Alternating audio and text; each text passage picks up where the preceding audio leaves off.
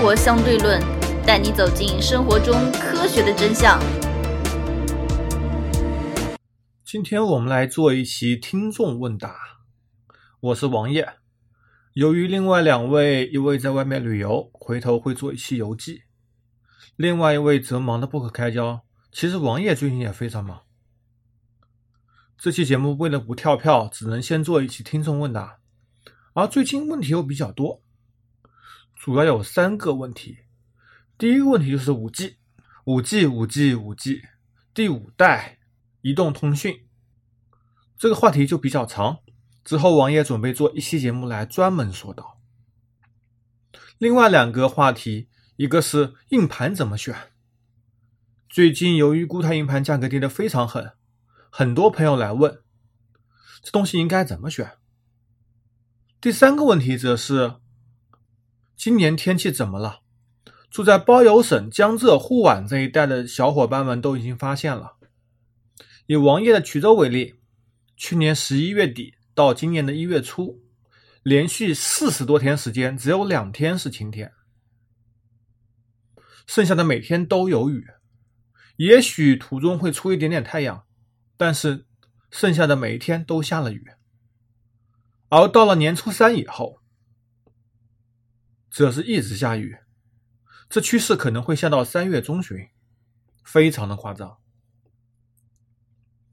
又是一个月不见阳光的日子，这天气究竟怎么了？好，我先回答这个问题吧。由于王爷对气象只是有一些了解。并不是那么专业，那么王爷则从其他的角度来说说看其中的原因。先简单说一下天气预报吧。天气其实是一个一级混沌系统。那么什么是混沌系统呢？混沌系统就是那种所谓的不可预知的系统。由于环境或者周边参数过于多、过于复杂，加上一些量子效应嘛，因为天气是有些量子效应不可预知嘛。还有传说中的蝴蝶效应，亚马逊雨林的一只蝴蝶扇一扇翅膀，可能就会造成德克萨斯州的一场飓风。由于因素过于复杂，所以这是不可预知的。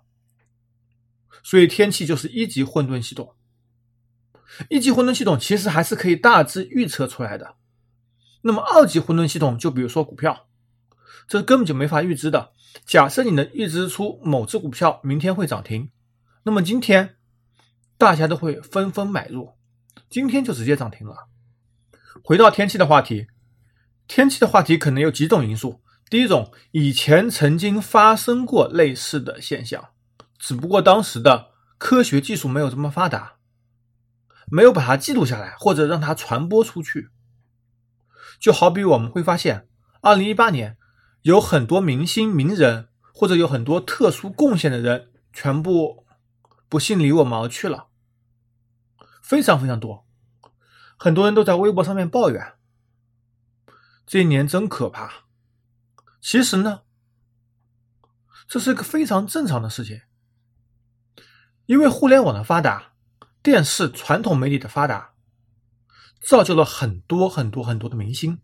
当明星多了，每年死去人数也自然变多。再加上一些媒体对这些死去的人士加以报道，你就会觉得非常非常多。这就类似于说曹操，曹操到的原理。所以天气也是类似这种情况。建国以前没有什么天气记录，而建国之后，各种百年一遇的洪水，五十年一遇的台风。其实你把它分解出来，你就会觉得，其实还真是那么一回事。这是一个方面。那么还有一个方面就是全球气候变暖。有些人不承认全球气候变暖，认为天气冷暖主要是地球和太阳之间的关系。啊，没有错，地球上的热源基本上都来自于太阳，包括地球上自身的燃烧。生物活动、光合作用，基本的能源也都来自于太阳。又有人说，人类释放的热量不会造成气候变暖，因为人类所释放的能量和微生物比起来，其实并算不了什么东西。这也没错，但是这里有这么一个问题：温室气体的排放，以二氧化碳、空调制冷剂为主的一些温室气体，它能够有效的抑制地面的逆辐射。白天，太阳向地面辐射能量和热量，而晚上，地面将会把热量逆辐射到太空中去。而正是有了这些温室气体，二氧化碳、空调制冷剂，包括水蒸气，能够有效的阻止逆辐射，造成全球气候变暖。那么，又有人说了。我没有感觉到变暖啊，冬天还是这么冷。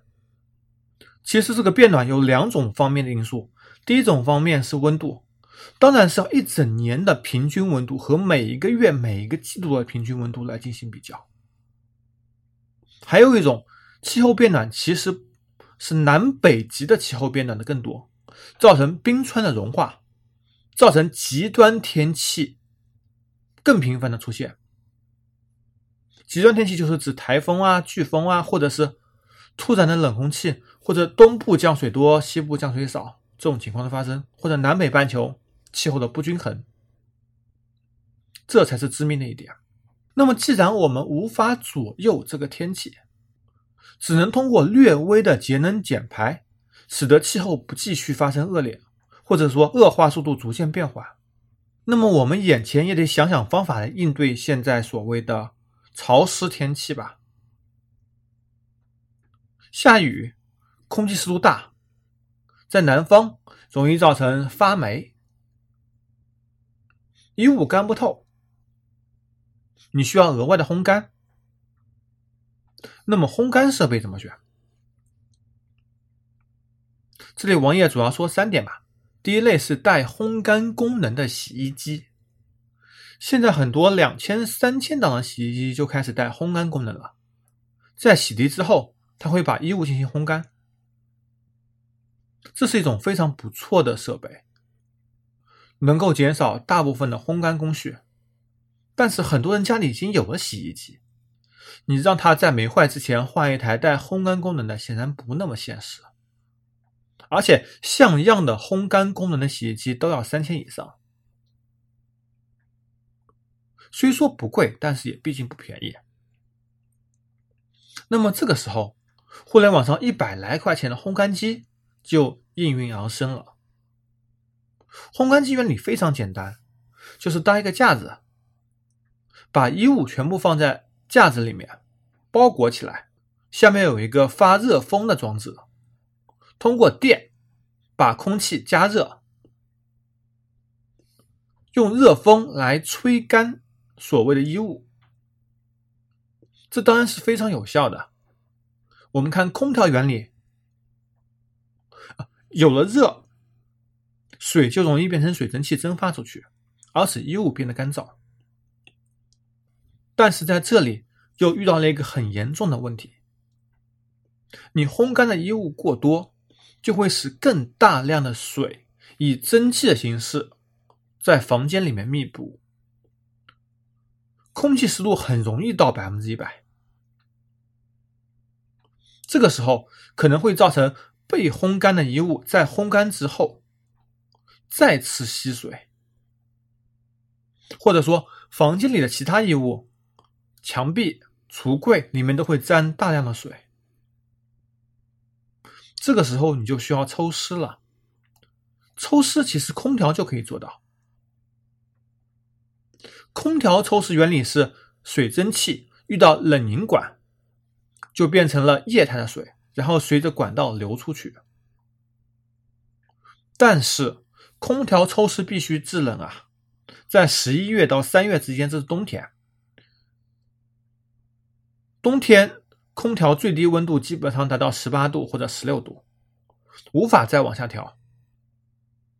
而我们室内都只有十度以下。这时候空调抽湿是没有任何用处的。在这里你就只能选购抽湿机了。抽湿机原理其实也非常简单，类似于空调，一个压缩机使得里面的冷凝管上温度降低，水蒸气进入冷凝管变成液态水，然后流出，配合一个大功率的电风扇，类似于空气净化器里面那种大的风机风扇吧，使得空气流通，进行空气循环。而抽湿机也会遇到制冷这么一个问题，当室内温度低于十度的时候，它冷凝管要制冷，很容易结霜，结霜了它就自然会停止工作，造成制冷功率的下降。所以当温度低的时候，烘干机配合抽湿机使用，才是一种不错的选择。但是这功率往往超过一千瓦了，而且两个设备加起来也超过一千元了，这个时候其实还不如换一台。带烘干功能洗衣机，虽然部分衣物没法通过高温烘干进行处理，这又是一件非常纠结的事情。而相反，我们反观北方，由于北方的集中供暖，造成室内的空气湿度非常低，这时候就需要加湿。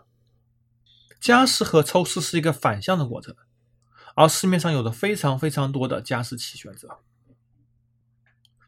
有的加湿器要求用自来水，有的加湿器要求用纯净水，这里又涉及到很大很大的问题。其实部分加湿器，尤其是那种便宜的五六百以下的加湿器，在加湿过程中会把水雾化。反而是一种小分子颗粒对人体产生到没有那么健康的影响吧。而水中本身就有杂质，尤其是自来水中。北方水还偏硬，不像王爷所在的城市水质在全国排前三的，没有任何问题，直接用就可以了。北方很多硬质的水，水里面有很多杂质，往往通过加湿会在空气中飘散，这反而造成了。PM 二点五的二次污染，所以说到下雨、空气湿度，这话题其实很长。因为篇幅有限，王爷暂时只能说到这里。如何收听我们的节目呢？您可以在喜马拉雅、荔枝 FM 或者苹果的播客应用上搜索“生活相对论”，关注爱因斯坦头像的就可以了。接着下一个话题，硬盘怎么选？我们知道，在二零一七年的秋天，内存跟硬盘价格疯涨，内存一度涨了百分之三百多，而固态硬盘也翻番以上。接着从去年的三月份开始，内存和硬盘一路下跌，固态硬盘甚至跌去了百分之六十到七十。内存也差不多跌了百分之六十，虽然内存比当时便宜的时候还贵了百分之五十左右，但是固态硬盘已经创下了历史最低价，而且低了非常非常多。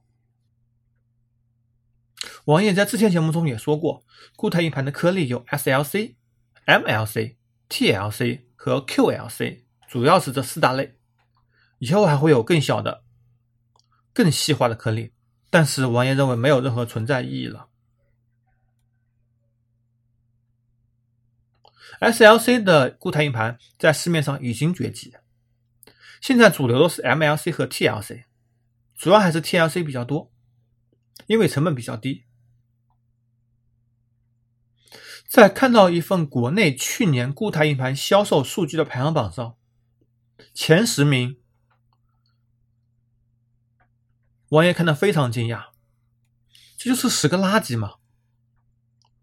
现在固态硬盘是什么行情？首先，第一梯队只有两家，Intel 和三星。Intel 是以稳定性、稳固性为主，价格比较贵；三星则是产品线比较杂，有偏向于速度的，有偏向于稳定性的。除了英特尔和三星这两家一线以外，还有几家二线的。比如说美光，比如说东芝，比如说闪迪。不过其中的几家已经掉队了。我们先来从源头来分析一下固态硬盘。固态硬盘其实分为两个大块，一个大块是主控，主要的控制芯片；另外一个部分是闪存颗粒。首先，闪存颗粒有这么几家大厂生产的：英特尔生产的、三星生产的、美光生产的、闪迪生产的、东芝生产的，主要这五家大厂。而市面上主要的 SSD 闪存颗粒都是这五家主要提供的，所以他们自己的产品就有先天的优势。而由于闪迪被西部数据收购，西部数据把闪迪的产品线打得更开、更细分化，更多的精力投入到低端市场，跟它的硬盘一样，它的硬盘主要也是角逐于低端市场，占据市场份额，赚取利润。而闪迪现在市面上的常见盘也是主要针对低端市场的，质量不差，性能不强，价格不高也不低，所以对于用户而言，并不是一个什么好的选择。而东芝由于之前核电站的事情导致东芝破产，闪存部门一直在卖，还没有完全收购，自己内部也管理的很不善。加上国内也因为不善，所以售后部门处理效率极度低下，所以东芝其实也是不推荐的。那么好，就剩下了英特尔、三星和美光了。买固态硬盘基本上就这三家选了。那么这三家怎么选？首先你要看固态硬盘的接口，PCIe 的、U2 的、M2 的。和 SATA 三的 PCIe 还有四倍和八倍的，还有就是通过 RAID 的形式，四张 M2 接口的 SSD 组成一张卡，通过八倍数甚至十六倍数的 PCIe 三点零直接连接到 CPU 的，这种速度是最快的，能够达到每秒钟八千兆以上。当然，这个价格比较高，王爷暂时先不说。那么我们 PCIe 和 U2 接口的，基本上就是英特尔和三星。三星的 1725A 是个非常不错的选择，你去淘宝上买，价格还是比较低廉的，也不说低廉吧，毕竟是个企业级的高端盘，再低廉也低廉的不到哪里去，基本上每 GB 可以到一块五以下。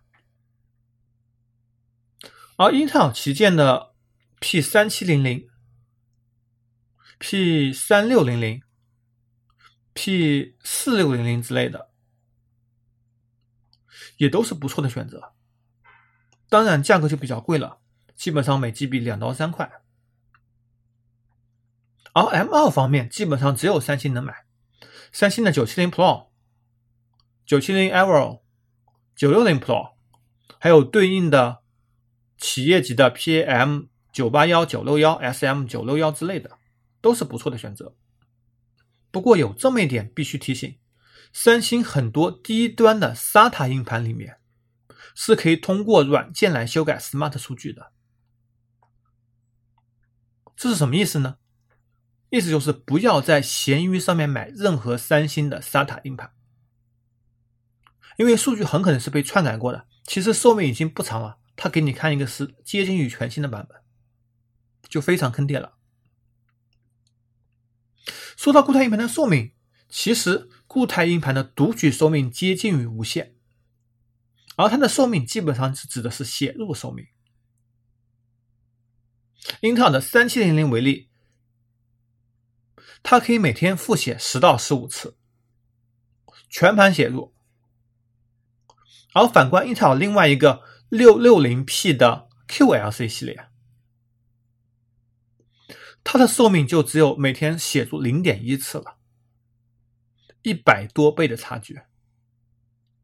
用户在选择固态硬盘的时候，也要看它的寿命是多少，不要去选择 QLC 的产品。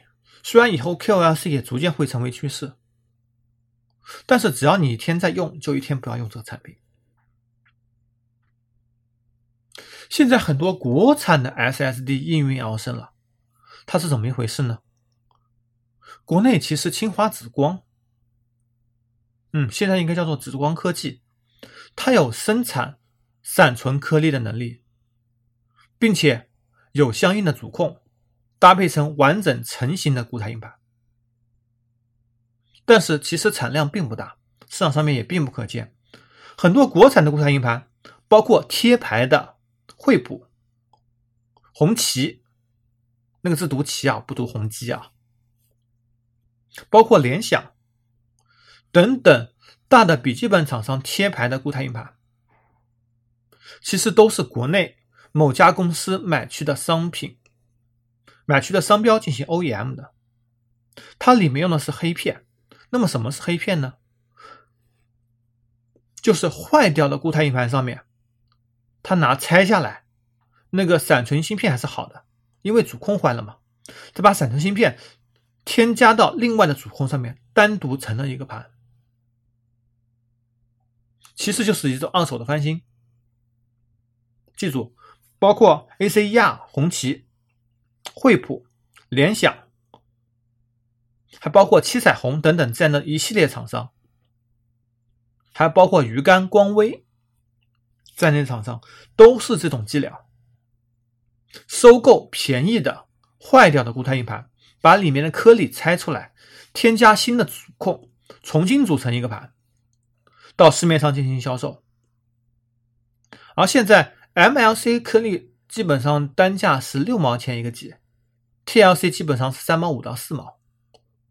它进行组装以后，比如说今天一个一点五 T 的。光威的固态硬盘只卖七百九十九，还质保五年。这个盘你敢用吗？很多人说这是黑片，不知道什么时候会坏，不敢用。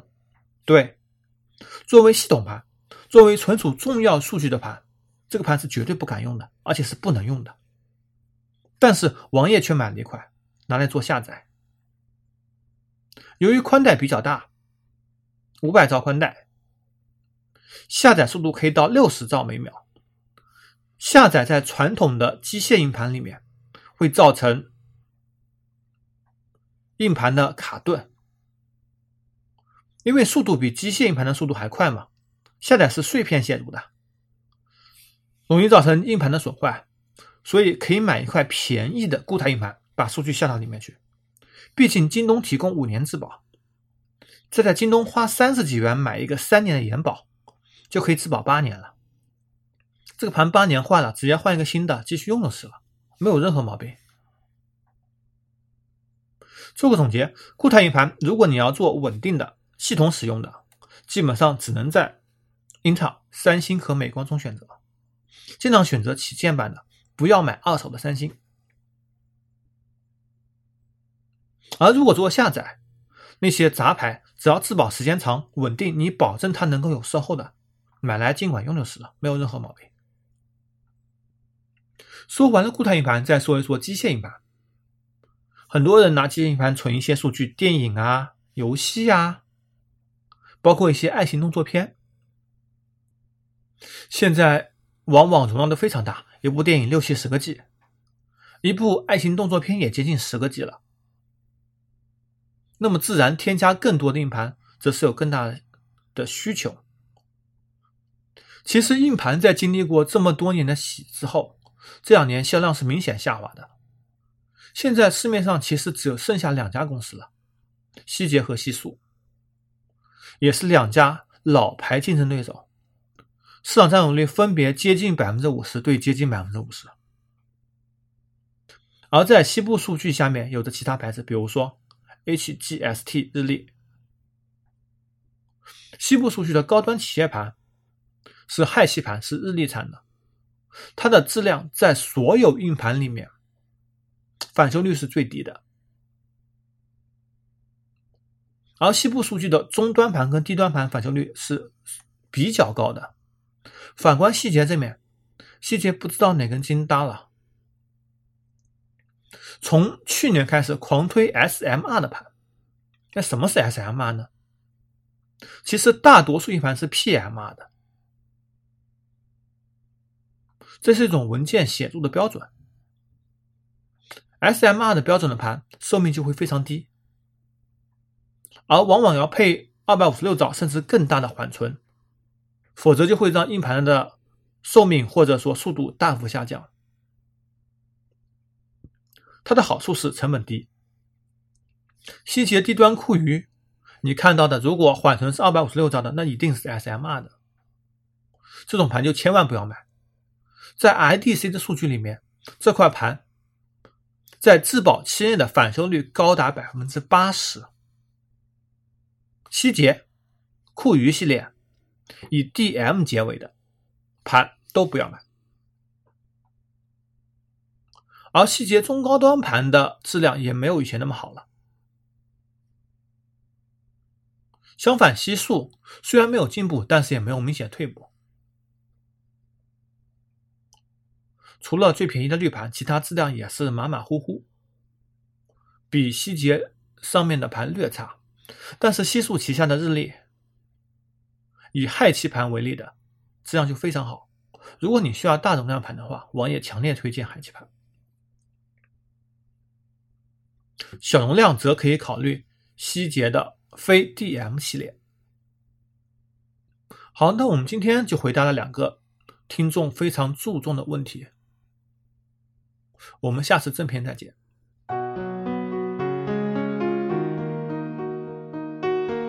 如何关注我们呢？